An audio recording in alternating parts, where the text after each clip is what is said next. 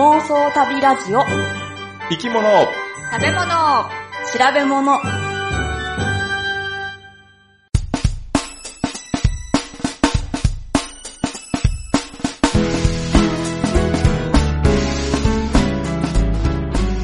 この番組は世界中の見てみたい生き物、食べてみたい料理、訪れてみたい国について好奇心旺盛な3人が調べたことをもとに妄想力を働かせながら語り合うラジオ番組です。毎回生き物を一つテーマとして取り上げて、それにまつわる生き物の話、食の話、旅の話をお送りします。北海道拓殖銀行、グッチーです。もうすぐお祭りです。ポチコです。で、たまさんは今回もお休みです。はい。はい。お休みしてしまいました。すいませんね。今回もちょっとなんか下告ちない感じの、今の、今の間がね。そうですね。うん。で、何おま、お祭りって何のお祭り？お祭り、えっ、と、えー、なんでしょう。この、うちの地域のお祭り。ああ、なるほど。何言っただけで全然あの中身覚えあの用意してないんかと思って。いいいい。え、ていうか、あのーうん。今週末？でもまあ、うんあの、配信の時にはもう終わってるんですけど、うんうんにお祭りなんですよ。なの、で、あのーもうちょっとすると、お祭りのあの練習が始まるので、もしかしたら、あの、うんちょっとこう音声に、なんかこう、笛の音と太鼓の音が 入るかもしれません。それはそれでまあ、趣があっていいんじゃないの？うん、まあそうですよね。うん。うん。えーえ、地域のお祭りってなんかすごい田舎っぽい そうですね響きやけど。田舎っぽいですよね。うん。な、なに、氏神、あの、神社とか、おま、そういうお宗教関係なの？宗教でしょうかね。多分まあ、そうでしょうね。だから予定表を見ると、神社にお参りに、ん？お祓いに行くのか？お参りじゃなくて？うん。なんか、うん。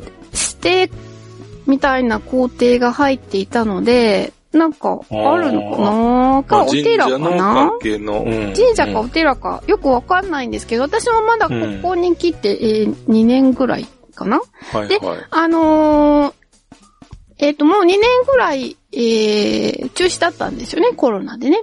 ではいはい。去年は規模を縮小してっていうことで、あのーやったんですよ。だから去年初めて見て、うん。っていうだけなんですけど、うん。だからあの、出汁があって、出汁がこう練り歩くんですよ練。り歩いて、うんはいはい。で、あの、出汁の上に、からくり人形が乗ってて、うん、で、まあもちろんその出汁の下の方には子供たちが笛とかあの太鼓を演奏しながら、うん、で、行って、で、あのー結構ね、そのからくり人形がしっかりした、あの立派なからくり人形で、なんかかなり古いものらしいんですよ。江戸時代かなんかに作られたもので。へー。うん、で、あのーなんかこう、動くんですよね。そのからくまあ、り人形が。人形やからな。で、あのーなんか壺みたいなのがあって、うんで、なんか壺からふわーってあの紙吹雪が出るんですよ、わーって。うんつ、壺から紙吹雪が出てくるうん、の、ふわーってなんか。そう。だからあっちこっちに紙吹雪があと残ってるっていう感じうん。なんですよ。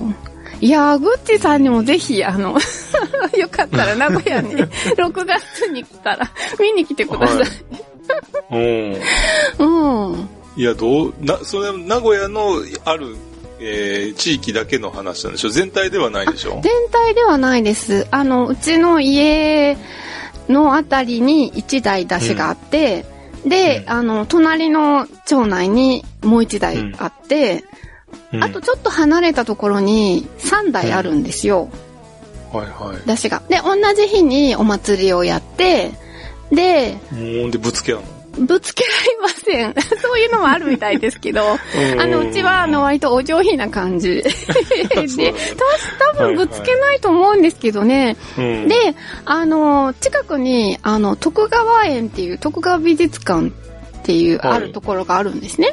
で、そこに、その五台が、あのーある時間にみんな揃って、なんか、お披露目会みたいな感じがあるらしいです。私はまだその五台勢揃いしたところは見たことないんですけど。うんうん。うん。という感じで結構、あの、うちの家のあたり通行止めにもなるし、かなりなんか賑やかになるという近所の人のお話なんですよね。へえ。うん。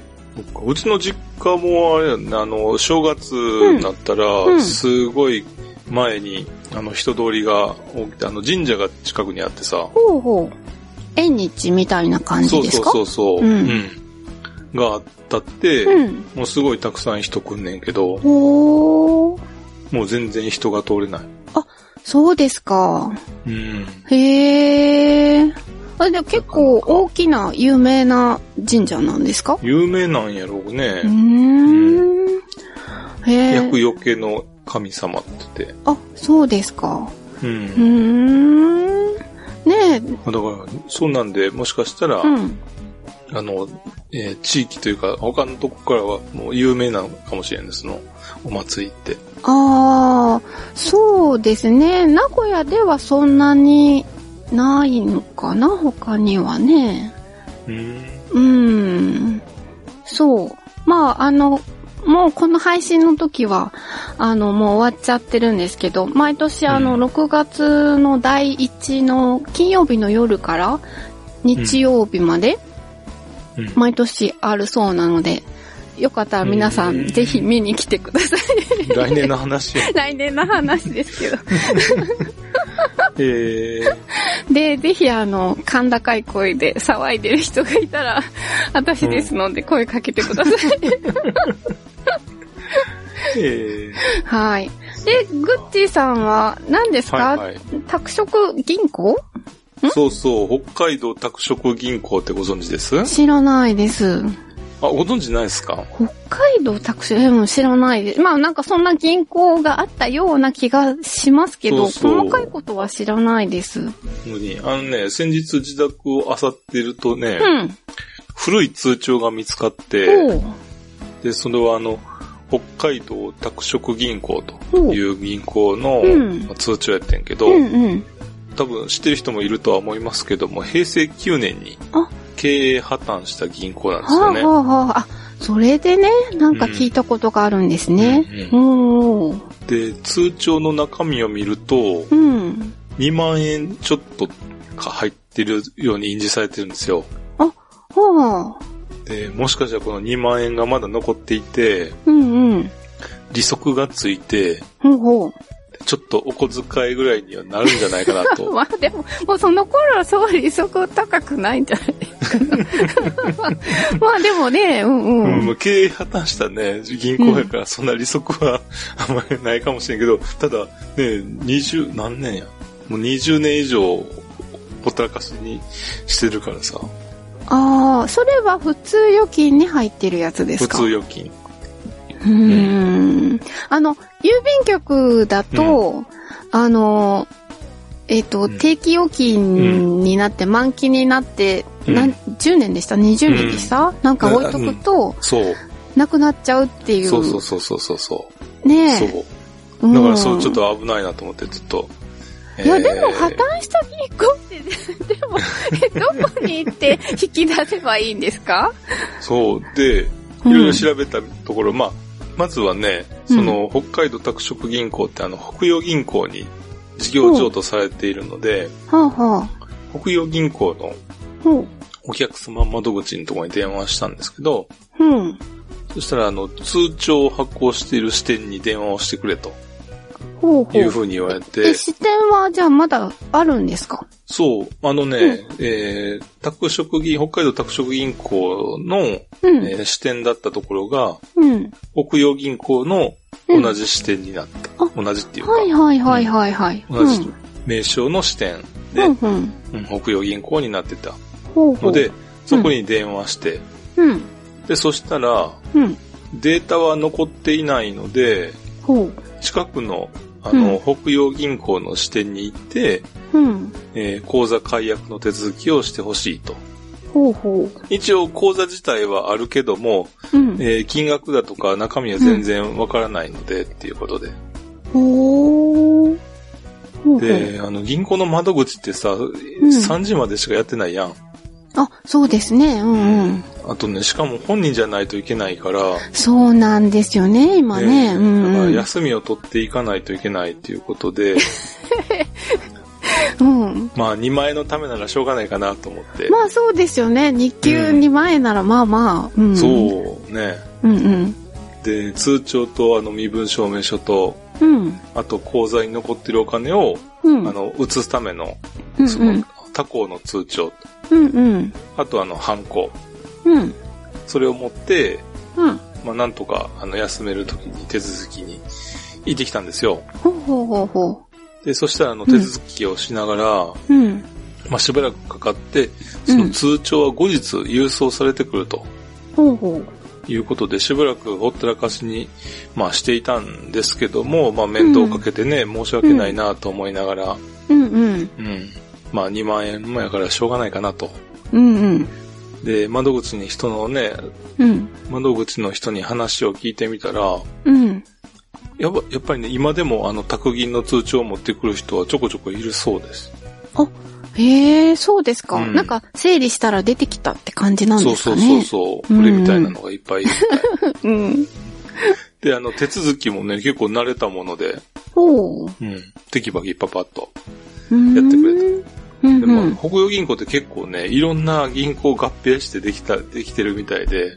あ、へえ、そうなんですか。そう。だから、宅銀、元宅銀の人も、うん。まだね、校内にいるし、ほうほど、どどっか何、何件、何校かかさ、あの、合併してるから、私も、あの、別のか、あの、銀行から合併できたんですよ、とかって言ってたからさ。う。あ、へえ、うんそれは北海道にたくさんある銀行なんそう、なったかな？札幌銀行とかその辺やったかな。へえ、初めて聞きました。うんうん。まあ結構合併、ね、でっかい銀行も合併いっぱいしてるからさ。うんうん、そうですね。うんうん。名古屋の方もそうですよ。ううんんうん。で、そしてあの、先日、うん。通帳が届いて、ほうほう。えー中身をですね、はいはい。確認すると、ほなんと、う。はい。895円。もう、おろしたんだ。まあ予想、大方の予想通り。なんかそんな気がしましたけど。うん、きっと破綻した時に、あの、ATM でおろせるだけおろしたんじゃないですか？そう、おそらく、あの、うん ATM で下ろすことはできる、あの、1000円単位で多分下ろしたんだろうなと。うんうん、そうでしょうね、きっと。うんうんそう。じゃあそのことでですね800いくらは何ともならないんですか、おろせないの？えいや、下ろして、下ろしたっていうかもう解約やったから、解約、そのお金は、じゃあその他行の口座に振り込まれたんですか、そうそうそうそう。ああ、そうですか。まあでも、交通費ぐらいにはなったんじゃないですか？交通費になったかな？ならないですか？だって車で、うん。片道50キロぐらい。え、そんなに遠くにあるんですか？いや、銀行行くのも大変ですね。そう、だからもう本当にね、うん。もう午後丸々休みになってて。あ、へえ、あ、そうですか。いや、名古屋とかだと、あの、ちょっとこう、今フレックスタイムとかあるじゃないですか。うちの夫なんて、だからちょっと遅れていけばいいだけだから、うん。朝だから銀行ね、用事、用事があれば行って、それから会社に行って、みたいなことができるから、全然休まなくてもいいですよ。ああ、そういうのいいよね、都会の。うんうんそうですね。いいとこやったらね。うんうん。うんうんじゃあ、えっと、今日は、タマさんがいないので、うん。今日はまたあの、リクエストいただいてる生き物じゃなくて、うん。今回はちょっとまた違うテーマを取り上げて、本編進めて。前回みたいな感じで、そうですね。うん。はい。ちょっとあのつけ焼き場になっちゃうかもしれないけど。そうですね。でも頑張りますから、はいぜひ、はい、楽しんでください。今回も聞いてください。はーい。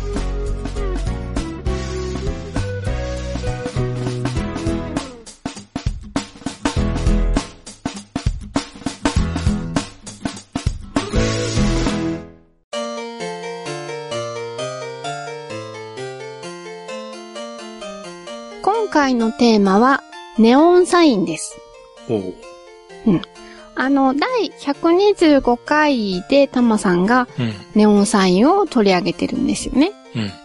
まだ最近だから覚えてますよね。うん、そうだね。うん。ホタルの時やもんな。そうそう、ホタルの時です。そう。で、その中で話題に上ったのが大阪の道頓堀のグリコのネオンサイン。うんうん。うん。で、グリコっていう社名はグリコーゲンから来てるそうです。うんうん。うん。で、グリコーゲンっていうのは肝臓に蓄えられてエネルギーの元となるものだそうです。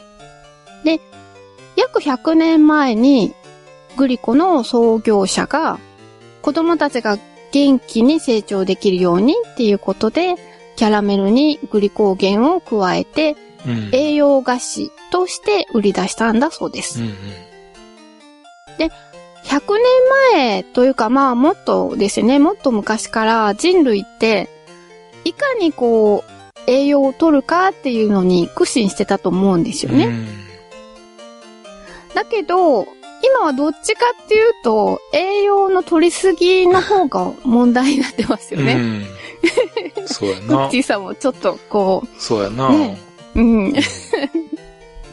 で、そのために、今、あの、人々が健康のために摂る食品っていうのも変わってきてます。で、あの、ベスタっていう食文化を紹介する雑誌によりますと、健康を意識して摂る食品のことをスーパーフードって呼ぶんだそうです。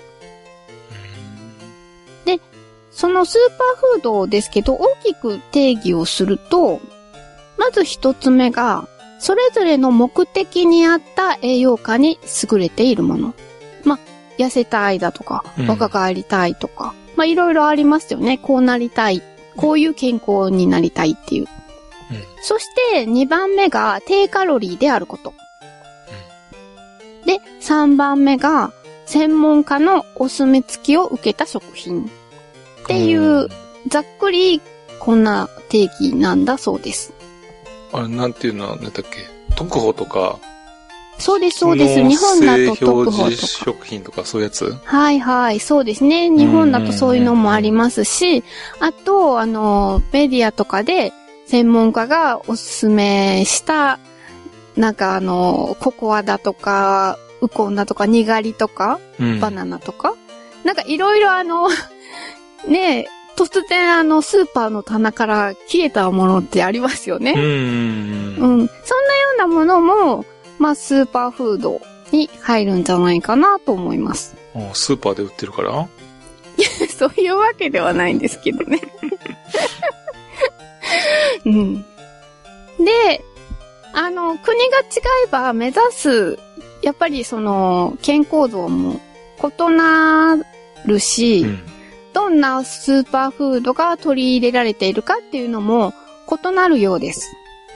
うん。うん。で、この雑誌に紹介されている、えー世界各地のスーパーフードを今回は紹介したいと思います。え、あ、つ国によって違うってことなん？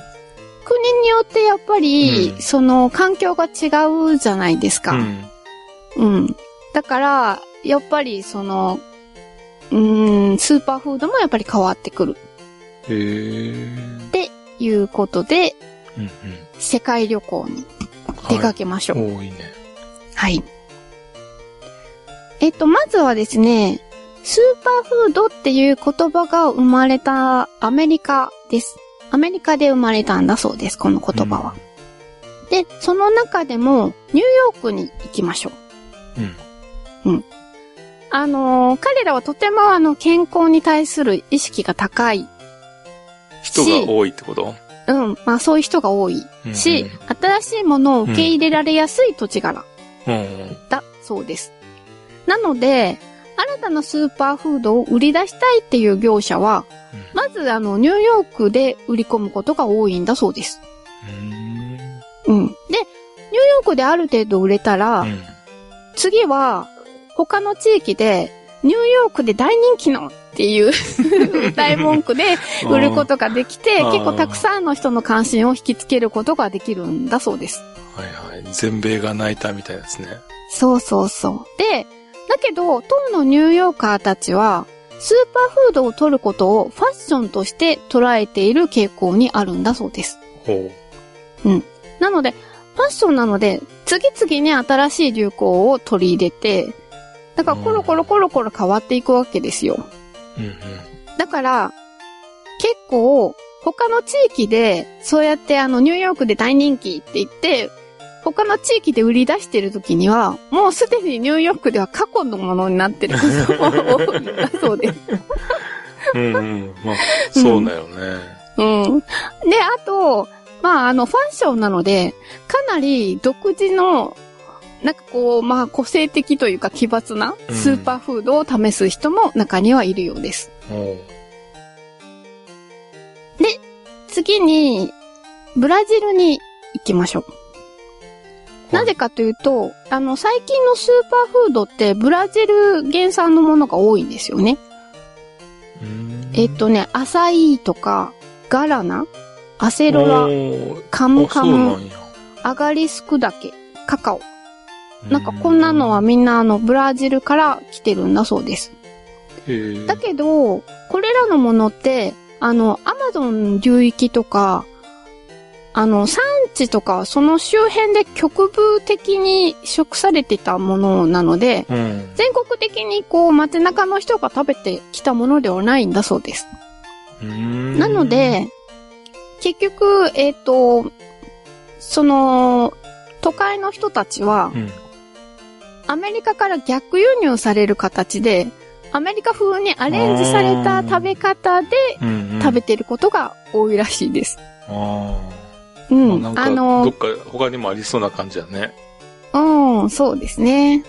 はい。そんな感じです。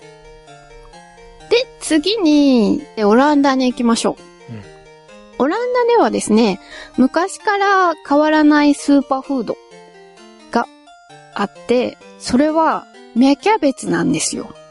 へえ。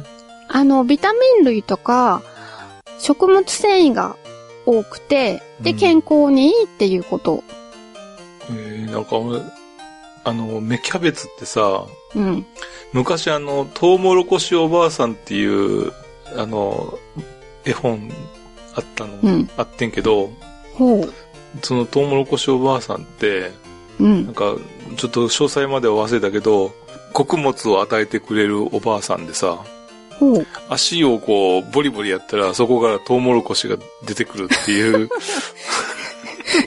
ちょっとそれ、希少い感じがしそうませんか？そうそう。でも、うんなんか、北条の神みたいなのを、あの、なんていうの、モチーフにしてるのかなと思ったりもするんだけど、なんか、そうやって、えーうん。知識と、そのん。ね、経験と、で、食料まで与えてくれるっていうお年寄りを大事にしようみたいなのかわかんないけど、うほうその、ボリボリしたら、トウモロコシが落ちてくるっていうのうんうん。のイメージが、うん。あの、芽キャベツやねんけど、芽キャベツがなってるところ。なってて、うんいっぱいこう、茎にいっぱいついてるのをこそうそうそうそう。で、ボリボリってやったらそうそうそうそう。あー、確かにね。いや、でもやっぱり大きさが違うしなーって感じですけどうんね。まあ、トウモロコシに比べればでっかいけどね。そうですね。なるほど。まあ、で、この芽キャベツですけど、うん。そのまあ、健康にいいからっていうことで、特にあの、子供たちが食べさせられるものなんだそうです。何？それ食べさせられるっていうのは、あの、食べたくないのに食べさせられてるっていうそう。だって。芽キャベツって苦いじゃないですか。ちょっと苦味あるね。で、筋、ちょっと筋っぽいっていうか。そう。だから、どう考えても子供が好きなものではないですよね。う。。うんでも、やっぱ体にいいからってことで、うん食べさせられるそうなんです。うんおまけに、、あの、調理法も、うん。あの、なんかね、ぐ、ぐつ、ぐったりするまで、なんか、うん。調理されて、うん。なんかそう、美味しくないみたいなんですよね。へえ。うん、で、子供たちはかなり苦痛らしいんですけど、でも、それでも最近は、うん。あの、調理法がちょっと工夫されるようになってきて、うん。あの、カリカリに揚げたりとかすると、割と食べやすいらしいですよ。へえ。うん、って書いてあって、私も今度来年やってみようかなと思うんですけど。カリカリに揚げるって揚げるんですって。油うでん、と、うん。あの、そう。と、苦味が、あの、ちょっとわかんなくなるんじゃないですかね。マスキングされるとうんうん。油で。ああと、うん鰹節がいいはずやね。鰹節オランダないからね。まあ、私が食べるなら、それもあるかな。うんうん。あの、うん。えっと、前、あの、そうですね、マスキングされる。はいはいはいはいはいはい。ありましたね、そういえば。ううんんうんうんうん。はい。そしてさらに北へ行って北欧のスウェーデンに行きましょう。うん北欧ではですね、森で採れるキノコとベリー類、がうんうん伝統的なスーパーフードなんだそうです。えうん。で、あの、ベリー類なんかはね、ビタミンを多く含んでいるので、えうん。ブルーベリーのスープとか、うん。あと、まあ、これはベリーっていうのかわかんないですけど、ローズヒップ。あのバラの実うん。のスープとか、うん。あとコケモモジャムなんかがうん。よく食べられているそうです。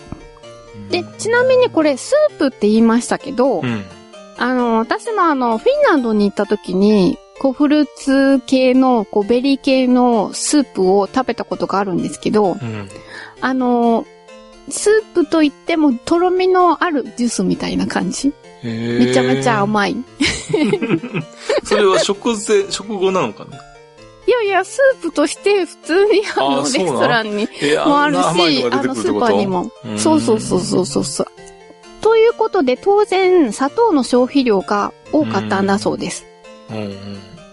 だけど、やっぱり、こう、スウェーデンでも、昔に比べて肉体労働も減ってるし、あと、住環境も良くなってるし、まあ、砂糖は健康に良くないっていう風に考えられるようになって、うん、これまでそのスーパーフードとみなされていたものが、敬遠されるようになってきているんだそうです。で、最近のスーパーフードと認識されるものは、生野菜、えー、サラダうんなんだそうです。まあ、あの、EU に加盟したことで、ヨーロッパの南の方から新鮮な野菜が届くようになったことも大きいんだそうです。だから、昔のスーパーフードが今ではちょっと変わってきてるっていうことも結構多いみたいです。で、次に、フランス、美食の国に行ってみましょう。フランスって、うん。ファストフードがめちゃめちゃ嫌われてるっていうイメージありません？まあ、なん、なんていうのな、オーガニックとかさ、なんかあのーし自然のものを好むようなイメージはあるよね。ああ、うん。そうですね。どちらかというと。うん。ああ。でも、あの、ほら、えっ、と、マクドナルドとか結構敬遠されてたっていううん。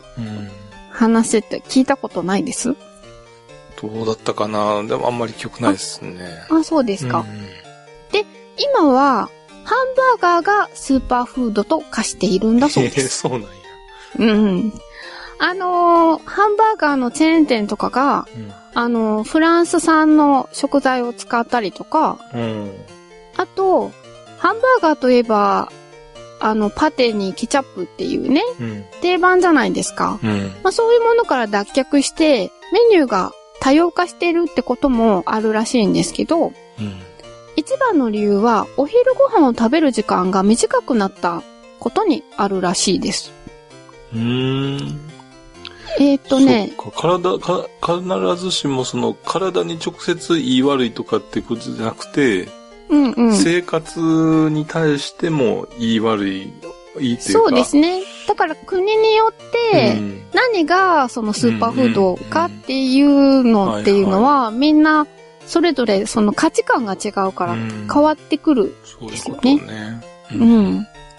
で、フランスの2019年の調査では、お昼ご飯の時間が平均38分なんだそうです。うん。で、えっ、と、1970年代に比べると1時間も減ってるんですって。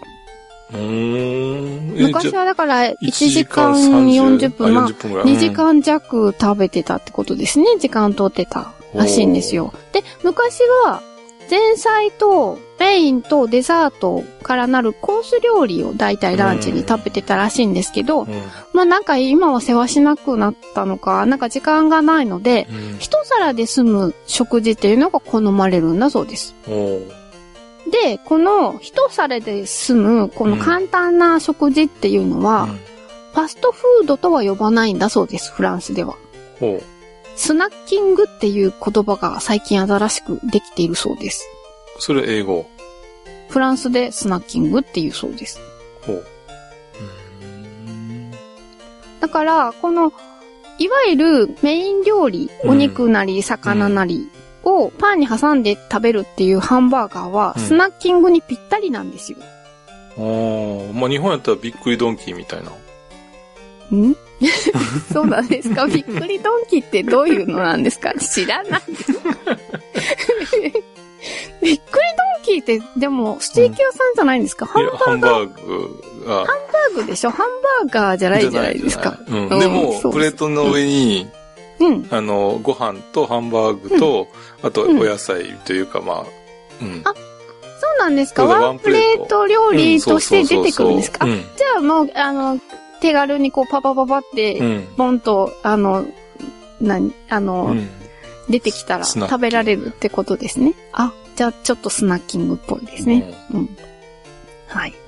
ということで、今ではですね、フランスでは三つ星レストランのシェフもこだわりのハンバーガーを作って売っているんだそうです。へえ。さあ、じゃあヨーロッパを出て中東に行きます。はいは中東のスーパーフードは、い。うん。フムスとかホンモスとか呼ばれるひよこ豆なのペーストうん、うん。うん。です。で、あの、だけどですね、まあ、各国、あと、まあ、各地域、うん。あと、ユダヤ教徒の人たち、イスラム教徒の人たち、うん。みんな、ホンモスっていうか、うんフムスを食べているわけですね。で、うんうんみんな、うちが本家だって言って、主張してるっていう、そんな感じに、本家元祖問題みたいなもんやな。そうなってるらしいですよ。ああ、なんかね、食べ物でも そんなことになっちゃうんですね。いや、食べ物やからこそじゃない。ああ、そうですかね。はい。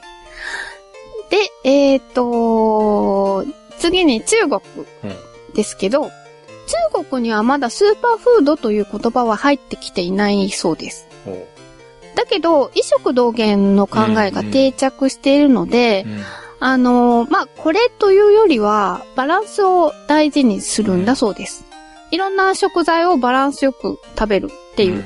まあ、それプラス、あと、体を温める食材。あと、冷やす食材。そういうもののバランスも大事だということだそうです。で、良い食べ物も、そればっかり食べてたら、逆に健康じゃなくなるっていう考えが根付いているんだそうです。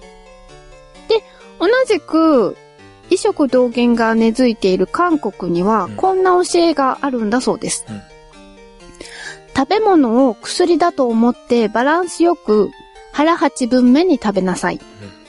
ただし、魚や肉といったご馳走は親に食べさせて孝行しなさいという。まあ、あの、儒教の国らしい教えでもありますよね。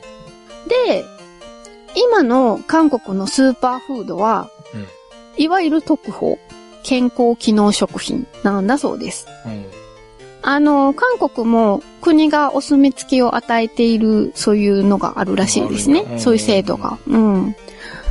なので、韓国には、お歳暮とかお中元のような贈答の習慣があって、都会に住む子供たちは田舎に暮らす親に、あの、そう、お中元お歳暮みたいな感じで贈り物をするっていうことがあるらしいんですけど、うん。今は、あの、魚や肉とかじゃなくて、うん。その健康機能食品サプリメントみたいなものの詰め合わせを送ることが多くて、うんで、親もそういうものをもらうととっても喜ぶっていうことになってるんだそうです。。グッチーさんは都会で暮らす娘さんから何が送られてきたら嬉しいですかね？えー、何があったって別に、だって娘さんがグッチーさんの体を思って、お父さんが健康のためにこれ食べてっていう、うーんう。ん、なんやろななんでしょだから東京行ってもさ、う。うん。何買って帰ってくりゃいいかめっちゃ悩むやん。なんていうの？いや、でもほら、娘さんがお父さんを思ってる時もどういうものを送ってもらったら嬉しいかなって気持ちいうだけで。十分なつつけ 気持ちだけで。うん、月、えあの、えー、仕送り1万減らしてくれっていう。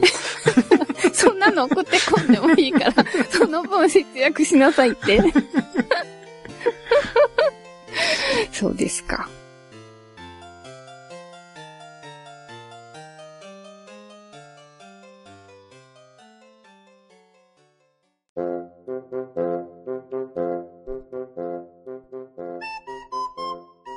これまであの、いろいろな生き物をね、紹介してきたんですけど、うん。ね、私自身はどちらかというとね、うん。まあ、生物が好きな方なんだろうなと思っているんですけど、うん。うん。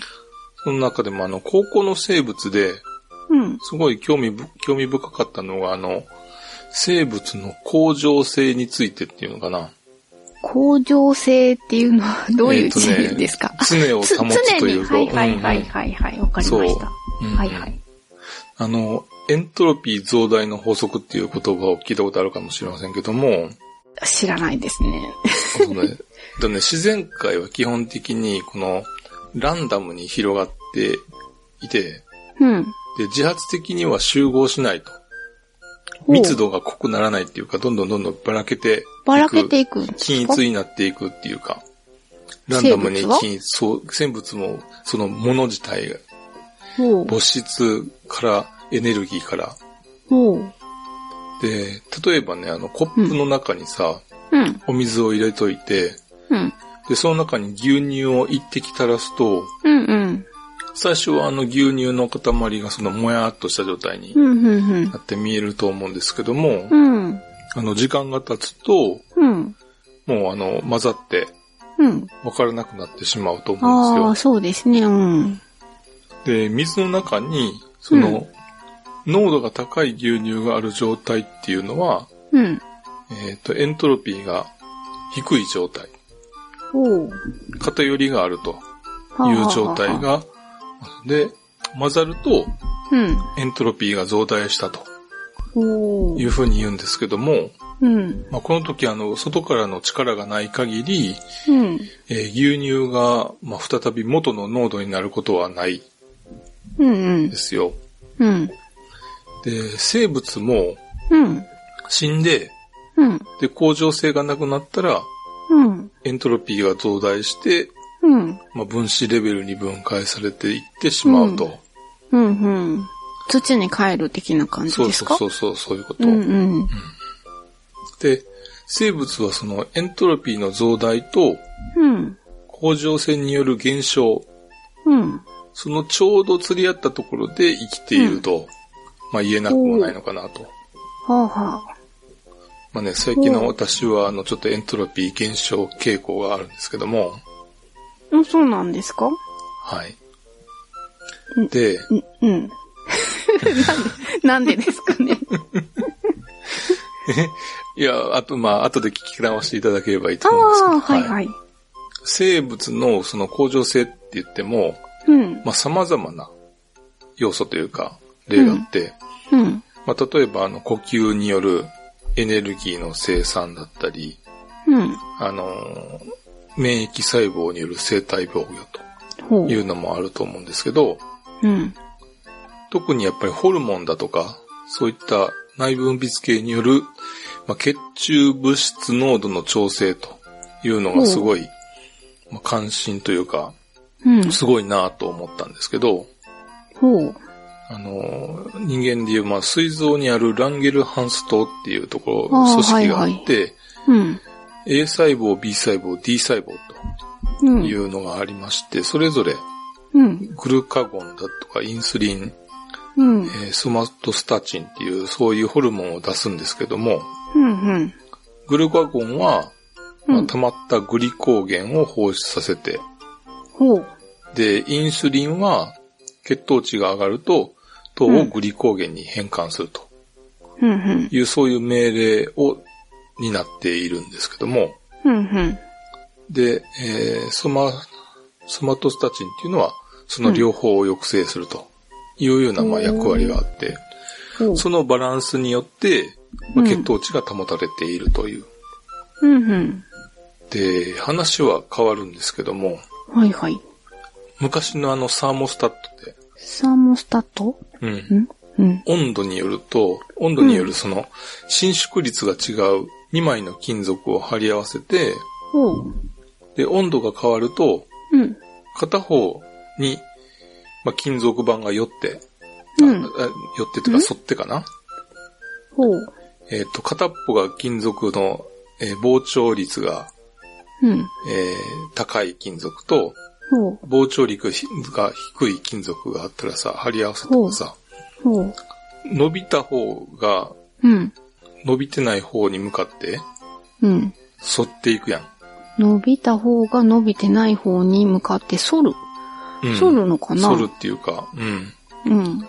いう傾くというか、なんていううの、ん。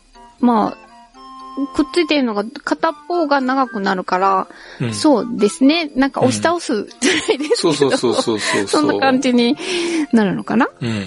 うん。で、その板の、金属の板が反ってうん。通電すると。ああ、はあ、はあ。そしたら電源が入るほう。っていう、そういう方法で、そんな風に、その、電源が入ったり、消え、そうそうそう。切れたりしてるんですか？うん。ほう。っていうような風にして、まあ、音、あの、制御をしてるんですけど、へえ。い昔のやつはね。でも、や、今だと、考えたこともなかったです。どうやって当てるのかなんて。うんうんうん。そうそうそう。でね、今だと、うん。まあ、温度をデジタル管理して、うん。で、何度以下だったら電気、電気をつけるとか、何度以上になったら消すと。あ、うーん。まあ、そういう管理をしてると思うんですけども、うんうん。昔のサーモスタットいうような、まあ、アナログ方式で、うん。その血糖値も、血糖値もね、うんうん制御されていると。ほうほう。ああ、人間もね。うんうん人間はアナログだということですね。まあ、アナログなのかデジタルなのかはちょっとまあ見方によって変わってくるけど。ただ、今後さ、さらにデジタルな感じの、お生き物が出てきたとしたら、うん。血糖値もさ、うん。センサーが反応して、うん。で、数値を読んで、うん。その何歩以上だったら、オンとかって、うん。うん。向上性を発揮するんじゃないかなと。デジタル生物がもしかしたら現れてくる可能性は、ありますか？あるかないかはちょっとわからんけど、もしかしたらあるかもしれない。ああ。でも、意外と、だから、作れちゃうかもしれないですね、人工的に。うん。じゃあ、それこそ人間の血糖値だって、うんなんかそういう機械を体のそのまあ腎臓なりどこでもいいですけど埋め込んで、うん。その自動でそのうん。うん。今の血糖値を測定して、うん。じゃあ上がったら何がね、あの、働くようにとかそういうのを、うーん。いや、例えばね、今、そのインシュリンが、あの、出ない、出にくいっていう、うん。う症状の人がいるうん。から、うん。ね、そういった機械、手首にでもつけられるようになったらさ、そうですよね。常につけてられたらその方がいいですよね。うん。でそこで、えー、チクッとして、そのインシュリンが注射されるとかさ、そうですうね。ん。うん。支柱サザンもなくても、なんかあ、こ体内に埋めといて？う、埋めとくか、あの、それこそ表面なんて皮膚から吸収できるようなものがあればいいですよね。うん。どうなるかわかんないけど、そうやったデジタルになる可能性もあるかなと。ああ、うんうん。こういったね、仕組みは血糖値だけじゃなくて、うん。まあ、ある一定の状態に保つ必要があるものっていうのについて、それぞれ、まあ、いろんな機能が備わっていて、うん。一種のまあ、プログラミングと言っても過言ではないのかなとう思うんです。よ。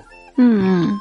で、初期の生物はさ、もっと簡単純な方法でエントロピーを減少させていたというふうに、えー推測されるんですけども、やっうん。ぱり現在の生物では非常に複雑になっているね、多うん。分プログラムから言うと昔は N88 日本語ベーシックをね、う。ん？あったのが、今ではもっと難しい言語になって制御できると。ほう。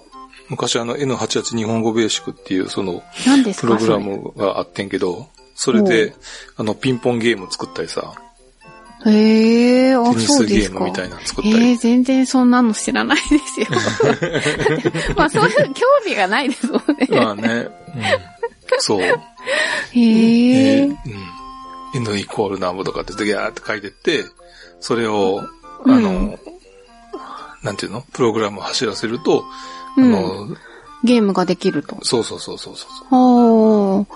へえ。っていうの本があってさ、うん。本があって、それ通りにうん。打てば、うん。あの、できますよって。へえ。え、ひそう一文字でも間違えたらダメ。あーえ、コピペもで動かないんきないし。ですか？ん？そういうのって一文字でも間違えると動かないんですか？動かない、全く。動かない。うん。あか、ちょっと間違えてもいいようなところが間違ってても、多あ。う分、ん。思った通りには動かないし。あ、そうなんですか。うん。へえ。あれ、今いろんなこう、あまあアプリとかそういうものでも、よくシステムにこうバグがあるとか言うじゃないですか。うんうんそういうのも書き込みの間違いみたいなものではないんですか？じゃあそういうのはまた。もうそういうのもあるかもしれないし、うんあとは、その、えっ、と、何番に行きなさいみたいなっていうの命令の場所が違がったり間違え。てる。ああ、確かに、あの、ホームページみたいなものとか手作りすると、うんどこのページに行って、こう、な、なんか、うん要は家系図じゃないですけど、これの次がこれで、この。要は何番へ行くっていうのがだんだうんんだんだん大きくなると複雑になってっちゃって。ここ押すと、こっちに1押すと1に行くはずが1って書いてないから、だから全然違うとこに飛んだりとか、飛ぶとこありませんって出ちゃったりとかっていうことですね。うん、そっか、そういう間違いぐらいだったりするんだ。うん。うん。ただそのちっちゃな間違いっていうのがいっぱいね、うんうんあったら全く動かないし、どこがどうなってるのか分からへんみたいになることも基本さ。的な動きのところに関しての間違いは、もう全然動かないっていうことなんですね。うんうんうん。で、この複雑でどんどんなっていくプログラムうん。っていうのも、うん。えーその複雑になって動いていくことができるようになったのも、やっぱり進化が関係してるんじゃないかなと。ほう。で、あの、生物のね、紹介だと、うん。外見だったり、うん。やっぱり生態的なお話が主なトークテーマになってたんですけども、うん。うん。まあ、どの生物もさ、うん細胞の維持からうん。個体の維持、個体群の維持、うん。そして生態系の維持とうん。いうミクロン単位からこのキロ単位まで、もう様々な恒常性の維持が基本になっている生物の場合ね、うんうん。っていうのだと思うんですよ。うん。うん。で、今までのその進化の話をよくしてきたのかなとは思うんですけど、うん。その元の生物からちょっとした変化っていうのが生まれて、うん。その変異が、まあ、自然界で有利に働けば、個。体数が増加して。で、集団的にその変異を持った個体が優先すると。いう、そういう状態が進化の基本的な考え方なんだろうなとは思うんですけども、うん。まあ、つまりその単純な構造から、うん。より複雑な構造へと。進化していく。ああ、そっか、そうなってるもんなんですかね、うん大体。まあ時にはねうん、退化していくっていうこともあるんですけど、ああ。まあ、トライアンドエラーを繰り返していくというのが、うんまあ、生物なのかもしれないなと。うーん。で、うん。で、またまた話は変わるんですけど、うん。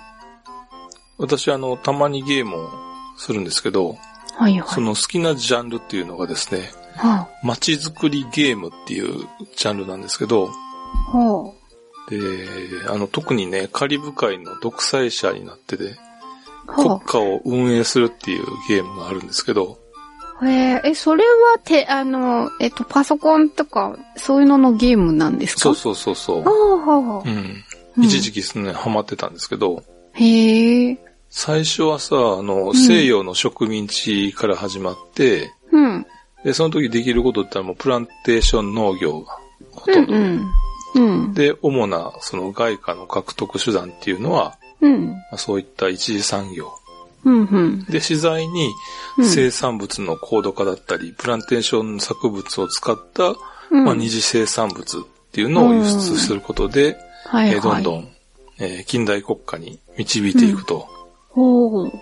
で、その過程でね、どんどん人口が増えてって、うん。で、食料生産を増加していかないといけなかったり、ほう。娯楽が、あーを要求してきたり、ほうほう。医療を整えたりと、うんうん。そのバランスというのをキープするのが大変なんですけども、へえ、政治家になったみたいですね。まあ、政治家というか、ただ、ただのその、なんちゅうんだろうね、まあゲームやからさ。で、それがまた楽しいっていうか、へえ。で、この年になってね、ようやく分かってきたんですけど、うん。なんかね、仕事とかそういう趣味でもね、うん。バランスを取るっていうのが好きなのかもしれないなと思って。ほう。今回のね、うん。ネオンサインと生き物とうん。いうことなんですけど、どう考えてもね、生物とネオンサインって相性悪いんですよ。うん。まあそうね。うん。うん。で、狭い意味でのそのネオンサインっていうのは、あの、放電管にネオンガスを封入してうん電気を流すと、う光ると、ん。うん。そういう仕組みなんですけども、うん広い意味では、まあ、光る看板っていうのも、まあ、うん含まれるのかなと。ああ、うん。で、こういった街のね、明かりだったり、ネオンサインに反応した野生生物が、うん。その月の光などと勘違いをして迷い込んでしまったり、あるいはね、正常な行動ができなくて、個体数を減らしてしまったりっていう、そういうことが起きておりまして、ああ、なんか渡り鳥とか？そう、やっぱりその光がね、多くなって、まあ、ネオなんかちょっと迷っ、けじゃないんやろうけども、うん、迷っちゃうとか聞きますよね。ううんんうん。で、私としてはね、そのバランスが崩れている状態っていうのはちょっと好ましくない。ほなう。そうのですか。うん。で、ただね、うんもしうん人工的な光で、その、うん。えー新たなバランスが生まれたとうん。いう時は、まあ、それはそれでいいかなと。はあ。あの、里山っていう言葉を聞いたことがあるかもしれないんですけど、うんうん。ありますありまあ、ます。僕ね、簡単に言うと人が管理した畑や水田に生態系ができているとうん。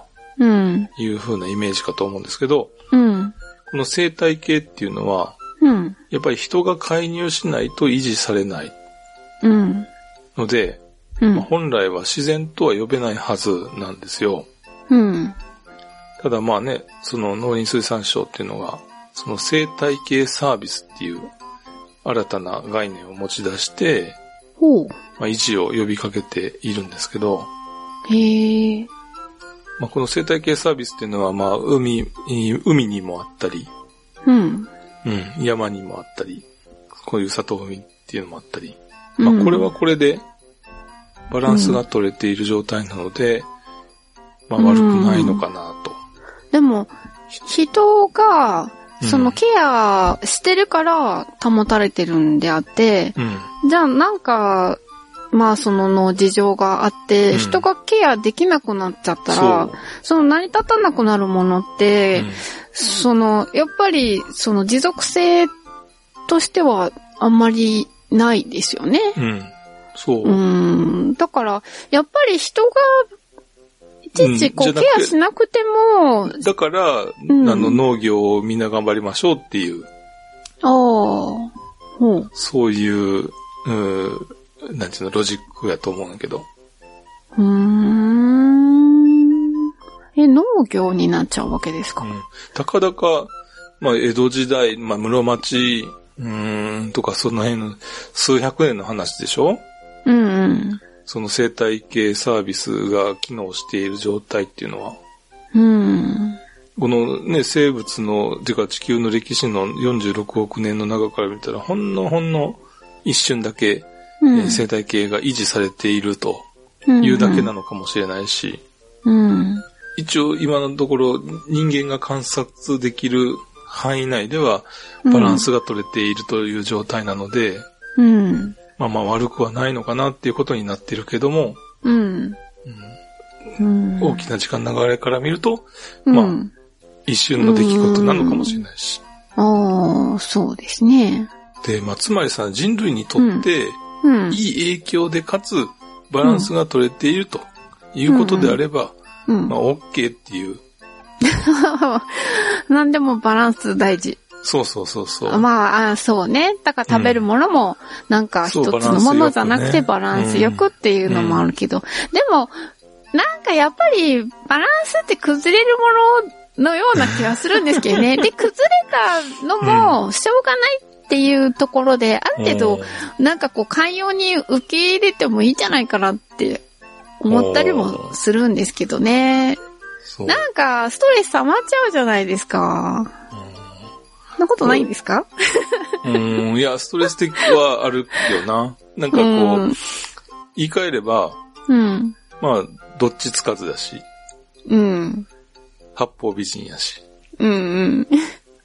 うん。それ疲れますよね。まあ、つうん、疲れるのは疲れる。うん。もうあっち見てこっち見て、ああ、うんこれでね、こう、うんバランス取ってって。そうそう。だから、ストレスが一番良くないと思いますよ。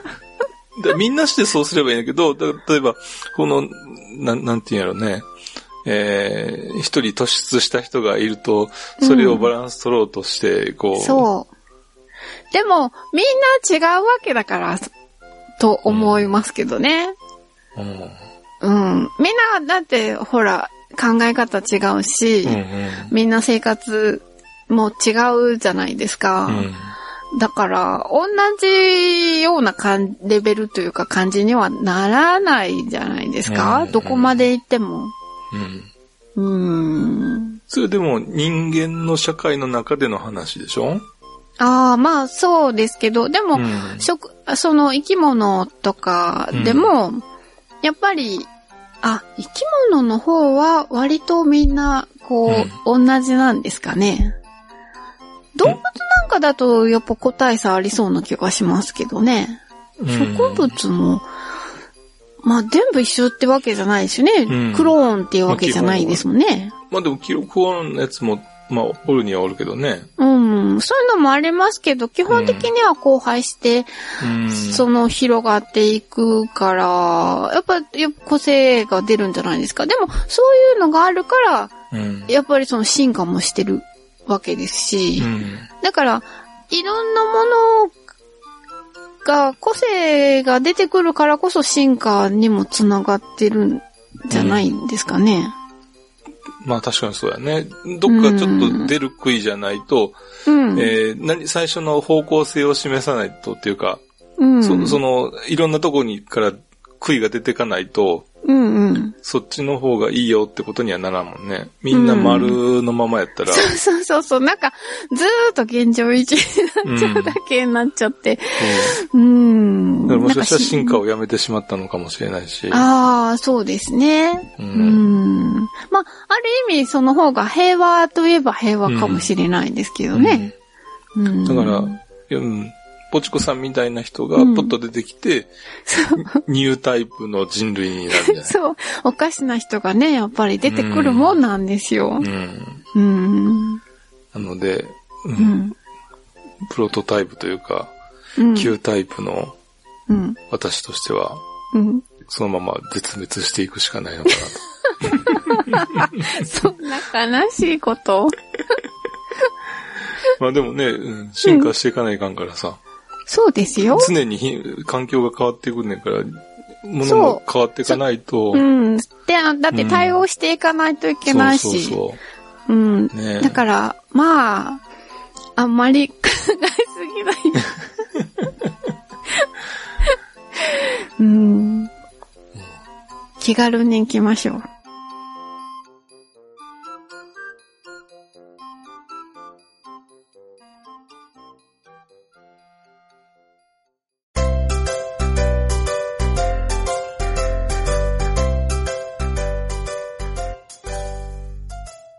すすきののネオンサインに、ついつい引き寄せられちゃいますよね。見たことないし、すすきのってどういうところなんですか？私行ったことないんですよね。えー、北の繁華街。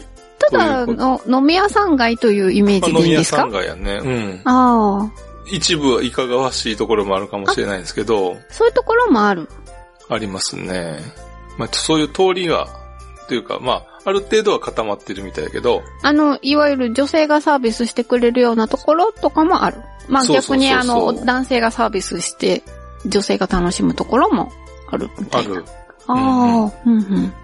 で、まあね、ついつい入ったお店がぼったくりで、身ぐるみ剥がされて、放り出されるとほう。いう、そうなると嫌ですよね。ああ、そんな経験あるんですかぐっちさん？ないですけども。ああ、よかったよかった。でもまあな、ぼったくりに合わなくても、うん。やっぱり外で飲むと、あの、うんお。財布が持たないじゃないですか。ああ、ねまあたまには楽しいですけどね、うんそうしょっちゅうはいけないですね。うん。うん。ということでですね、うん。それを解消するために、やっぱり自宅にうんネオンサインがあれば、うん。外にふらふら出なくてうん。解決できるんじゃないかなと。自宅に戻ってこれるから。で、家で飲むんですか？そあ、じゃあ私もあの家にネオンサインつけといたら、夫は飲みに行かずに帰ってくるかしら。う。ああ、それいいと思うよ。自宅にこのネオンサインを設置すると。帰ってくるかなうん。なんか、うん、どうだろう。で、その自宅にネオンサインを設置するためには何をすればいいかっていうのを調べてきました。ほう。で、うん最近はさ、うん。LED で作られたこの綺麗なネオンサインっていうのが、うん、うん。まあ主流なんですけど、うん。今回設置するネオンサインはですね、うん。ちょっと大きめの昔ながらのうん。ネオンサインです。ほう。あのガラスでできたやつね。うん。で、ネオンサインを設置するにしても、うん。まあ、勝手に設置することはできないですよ。勝手にできない。そう。うんネオンサインに関係する法律がありまして、あ、そうなんですか。ははい。あはあ。まずはね、電気事業法。ほう。これあの、電気を使うときには配線だったり、うん。そういった工事が必要なんですけども、うん。そういった配線などの工作だったり、機械、あと器具なんかの、うん。おを、えー作る場合は、うん。作業する場合は、電気工作物っていう風に呼ばれてるんですけど。その中には、えー大きく分けて、一般用電気工作物と、うん。事業用電気工作物というのがありまして、うん。またその事業用電気工作物の中には、うん。まあ、自家用、えー電気工作物という分類があります。うん。600V 以上の配線を行うとき、えー一般用電気工作物ではなくて、うん。えー自家用電気工作物に分類されまして、ほう。えー電気主任技術者っていう資格、その現電気主任技術者による、うんまあ、維持管理運用っていうのが必要になってきます。あ、作る時だけじゃなくて、普段点灯してる時も管理者がいるっていうことですか？そういうことです。で、続いて、うん。えー電気工事士法っていうのがあって、うん。えー電気工事士という資格がありまして、うん。自家用電気工作物っていうのは、うん。えー第一種電気工事士うん。で、一般用電気工作物っていうのは、第2種電気工事士。うん。で、その他特殊電気工事資格者という資格もありますが、うん。600ボルト以下の、えー自家用電気工作物であれば、うんまあ、認定電気工事事業従事者という資格もあります。うーん。なので、資格が必要だと。なんかもう資格の名前が混乱しててよくわからないで覚えなくていいです。す。そうですか。うん、テストには出ません。はあ、出ないんですか。はい。い。うん。で、今回設置したいと思っているネオンサインっていうのは、うん。やっぱりね、見た目もインパクトを強くうん。重視をしまして、うん。600ボルト以上の。大型のものを考えていますので、うん。えー自家用電気工作物に、えー該当しまして、うん。うん。第一種電気工事士の資格と、うん。えー電気主任技術者の資格を取らないといけないと。うん。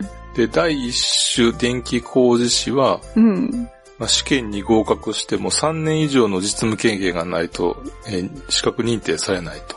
剥奪されちゃうってことですか？いや、?3 年以上の経験がないと、まあ、合格しても、うん。うん。てか、そもそもそういうのって受け入れられないわけではないんですか？ではないそう経験みたいあ、ではないんですか？うんその後まあじゃあまあ基本、うん、後から経験でも先に資格持ってて経験積んでもいいしってあ、どっかっていうちでもいいことんですか？ううんん。で、電気主任技術者っていうのは、うん。第1種から第3種まであって、うん。国家資格なんですけど、うん。これは別に実務経験はいらない。ほう。えー自分で設置するのはやっぱりなかなかハードルが高いなと。うんうん。少なくとも3年どっかで働かないかん。そうですね。うんうん。なので、うん。えー業者にお願いして設置することになると思うんですけど、うん。これでもお金かかるよね。まあ確かにね。ううん。だって、その人たちはちゃんと資格を持っているわけだから。ん、そうそうそうそそうう。その分ちゃんとお金を取らないとね。そう。うんうん。ちゃんとしたお金を払ってやってもらうと。うん。うん。ただね、どの業者にお願いするかっていうのもすごい難しいと思うんですけど確かにね。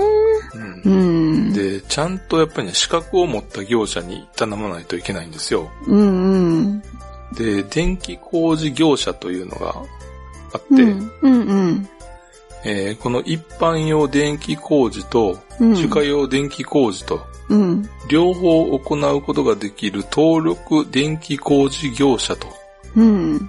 いう、えー業者にお願いする必要があります。ほなので、えー登録電気工事業者う。かどうかとういうん。のを調べた上でお願いしないといけないですよとうん。いうことです。うん。うん。で、関連する法律はまだまだありまして。屋外広告物法っていう。看板やうん。広告物はこの法律の制限を受けまして、まあ、具体的には地方自治体の条例に定める、うん。えーものに従う必要があります。ほで、自治体によって、まあ、多少の違いはあるかもしれないんですけども、う。うん。えー屋外広告物許可申請っていうのを出して、うん許可を受ける必要があると。へえ。許可を取るためにはさ、もうあらかじめこういう形で、こういう図面でとかっていうのを全部、まあ、ね、うんえうん。ー図面にして出さないといけない。うん、そうですね。で、さらにですね、建築基準法。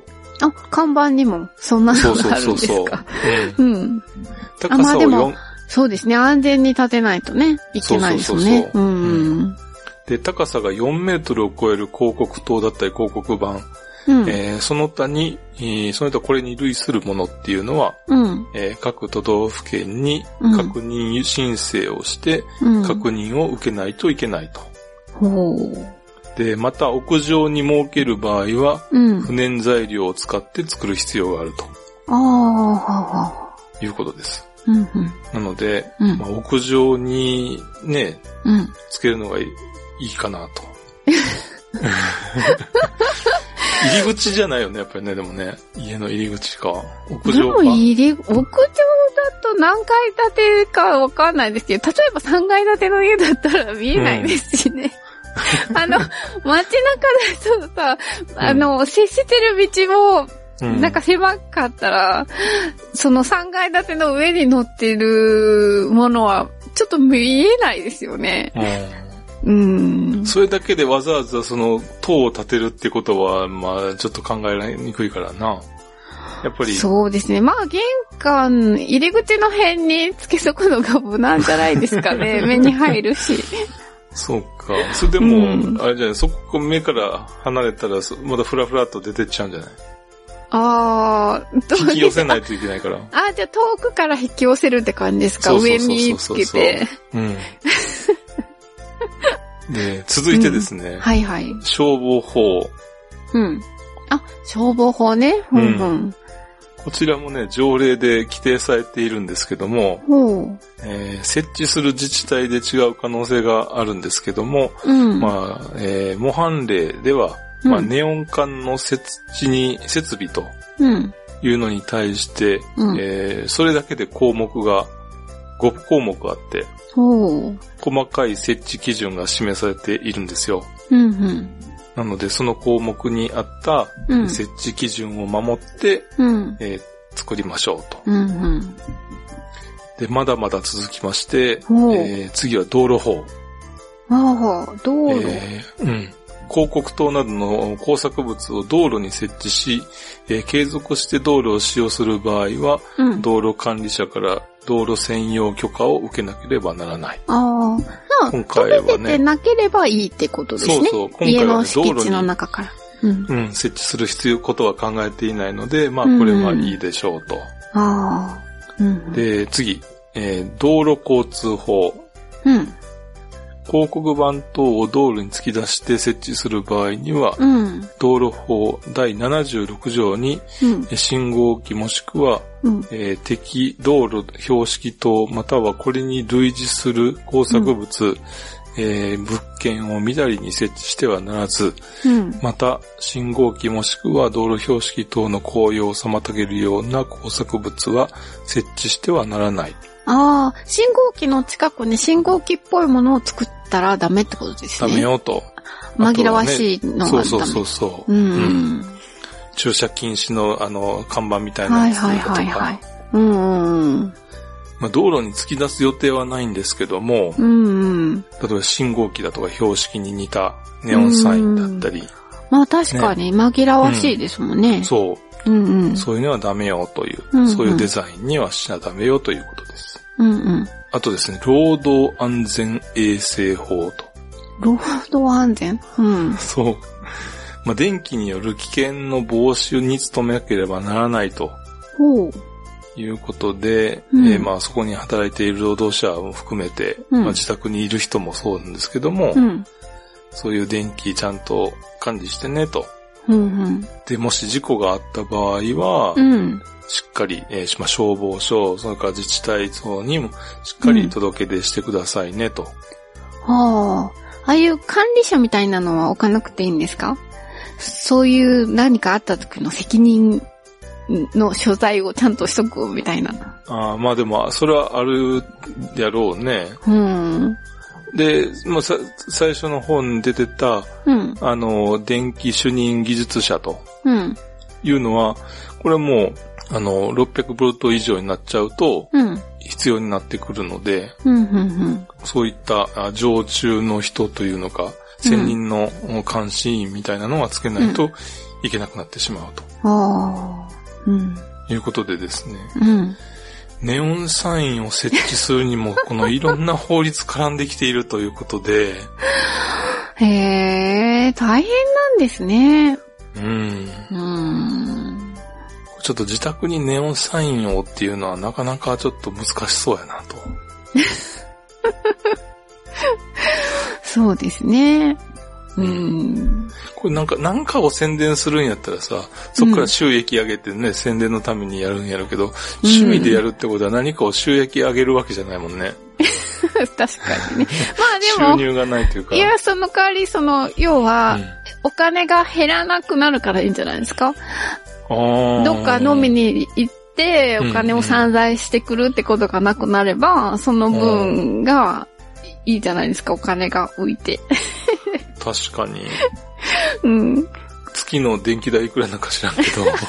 そっか。電気代結構かかりますかねそう、600ボルト以上のなんか電源を大きいのだとね使ううん、大きくなってるからね。じゃあまあ、よっぽど毎日のように飲んで、お金いっぱいこう使ってくる人が家族にいる場合ぐらいじゃないと、あんまりお得じゃない。そうやなうーん。みな、私の家はちょっと難しいですけど、ポチコさんの家なら、うちですか？ネオンサインをうん。屋根の上に乗っけますか、いけるんじゃないかなと思うんですけど。どうですか？いやー、どうでしょうね。ちょっとあの、相談してみないといけないですね、家族とね。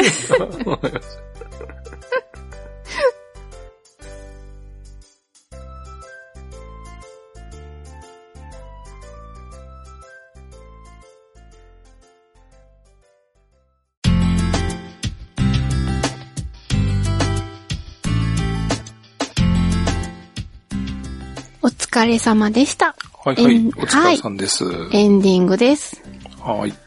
今回もあの、メールは、メール紹介はちょっとやめとこうかと。ねはい、うんお休みにしようということになりました。うんうん。はい。はい。まあ、メールはいただいているんですけども、うんうん。うん。はい。あの、しっかり読んではいますので。はい。ありがとうございます。ありがとうございます。はーい。ここ最近さ、なんかはいこっち、うん。北海道ね、うん暑かったり寒かったりでね、あ、そうですか。結構ね、なんか体調崩しそうなぐらい、前の日ストーブ炊いたと思ったら次の日クーラーみたいな。まあ、クーラーはないけど、それクーラー入れようかなって思うぐらいの暑さになったりさ。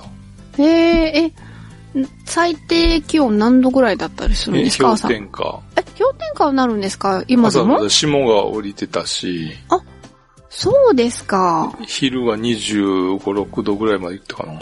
あ、うーん、すごい気温差ですね。うん、そう。なのでね、まあ朝も一瞬やけどね、寒いのは。ああ、へえ、まあでもね、うん皆さんもあの体調にはお気をつけいただいて。そうですね。あの、うんでも名古屋はね、うん。ゴールデンウィークの前あたりはうん。結構朝寒い時があったんですよね。うん。だから、あの、夏野菜を植えたんですけど、うん。あの、ちょっと寒いからと思って、なんかちょっと元気がなくなっちゃったから慌てて、あの、囲いをして、うん。あの、暖かくなるようにしたりとかして、したんですけど、うん、ゴールデンウィーク明けぐらいから、そんな寒くなることもないし、うん暖かいのでね、もうなんかすごいすくすく育ってますよ。へえ。もうね、キュウリがね、うん。どうかな指、私の指よりはちょっと長くなった感じのがもうね、できてもうそうなって、それぐらいできてるんや。うん、できてますよ。うん。し、お茄子もまだちっちゃいですけど、最初のあうんの、1個目のが実をつけ始めてますし、うーん。うん。だから名古屋は暖かいのでね、これからちょうど、もうこう、野菜も人間もうん元気元気っていう感じですよ。ええこっちはもうだって、じゃがいもの芽が出てきたかぐらい、出てきたか出てきてないかぐらいやな。そうですか？いや、うんじゃがいもなんてもうだいぶ前に収穫されてて、うん。もうあの収穫したやつあるからっていただいたり、だいぶ前ですね、名古屋だとああ。ね。もうね、うん北海道雪があるから、雪溶けてからが、もうね、スタートやもんね。ああ、そっかそっか。まあまあ、あの、農家の人は苗をさぞ前に作ってるけどさ。ああ、まあそうでしょうね。うーん。ただでもね、雪が溶けなったらうん。植えられないし。そうですね、確かにね。うんあれ、でも無理やり溶かしちゃうとかはないんですか？もうなんかこう、耕して無理やりこう、土とあ雪を混ぜちゃって、みたいな。ーうん、肥料みたいなね、やつ、黒い、うんえーやつを巻くと、うん。火を吸収しやすくなって、うん。溶けやすくなる。あそういう融雪剤は巻いてる。そうですか。やっぱり黒いと、うん。あの、溶けやすくなるんですか？うん。あこの時期ね、その、その、その、融雪剤巻いてる時期に、うん。飛行機で飛ぶと、うん。謎の迷路、畑の上に謎の迷路ができてる。あ、その、黒い、その、を巻いてるのが。そうそうそうそう。あーあ、そうですか。え、ちなみに、うん北海道って、うん。家の屋根って何色ですか？何色？うん。グッチさん家の家の屋根って何色ですか？黒かな？あ、やっぱ黒ですか、うんいや、あの、この間、ゴールデンウィークに、富山に行ってたんですけど、うんうん。あっちの方で、家が、あの、みんな、あの、屋根が、瓦が黒いんですよね。はいはいはいで、はい。なんか、こう、名古屋と違うなって思って、で、夫と話してて、うんあ、もしかしたら、雪が溶けやすいように。黒い瓦を使ってるのかなっていう会話になったんですけどうね。ん。どうなんでしょう、にね。ううんん。なんか太平洋側やったら青い、ね、瓦が。あ、そうです、そうです。うちの実家の家は青い瓦です。うん。うんうん。うん。な逆に、だから暑い地域だと黒い瓦だったら吸収して夏暑くってしょうがないかもしれないですね。だから地域によって屋根の色ってどうなんでしょうね。違うかもしれんな。ねえ、ちょっと気にしてみてみると楽しいかもしれませんね。なるほど。はあ、うんまあ、そんなところで、なんか、ち、エンディングは早く終わろうねって言ってたんですけど。なんか、話が横道にそれて長くなりそうなので、じゃあこの辺に、はいはい。今回はしたいと思います。はい。はーい。皆さんどうも長く聞いていただいてありがとうございました。はい。はーい。じゃあ、さようなら。さようなら。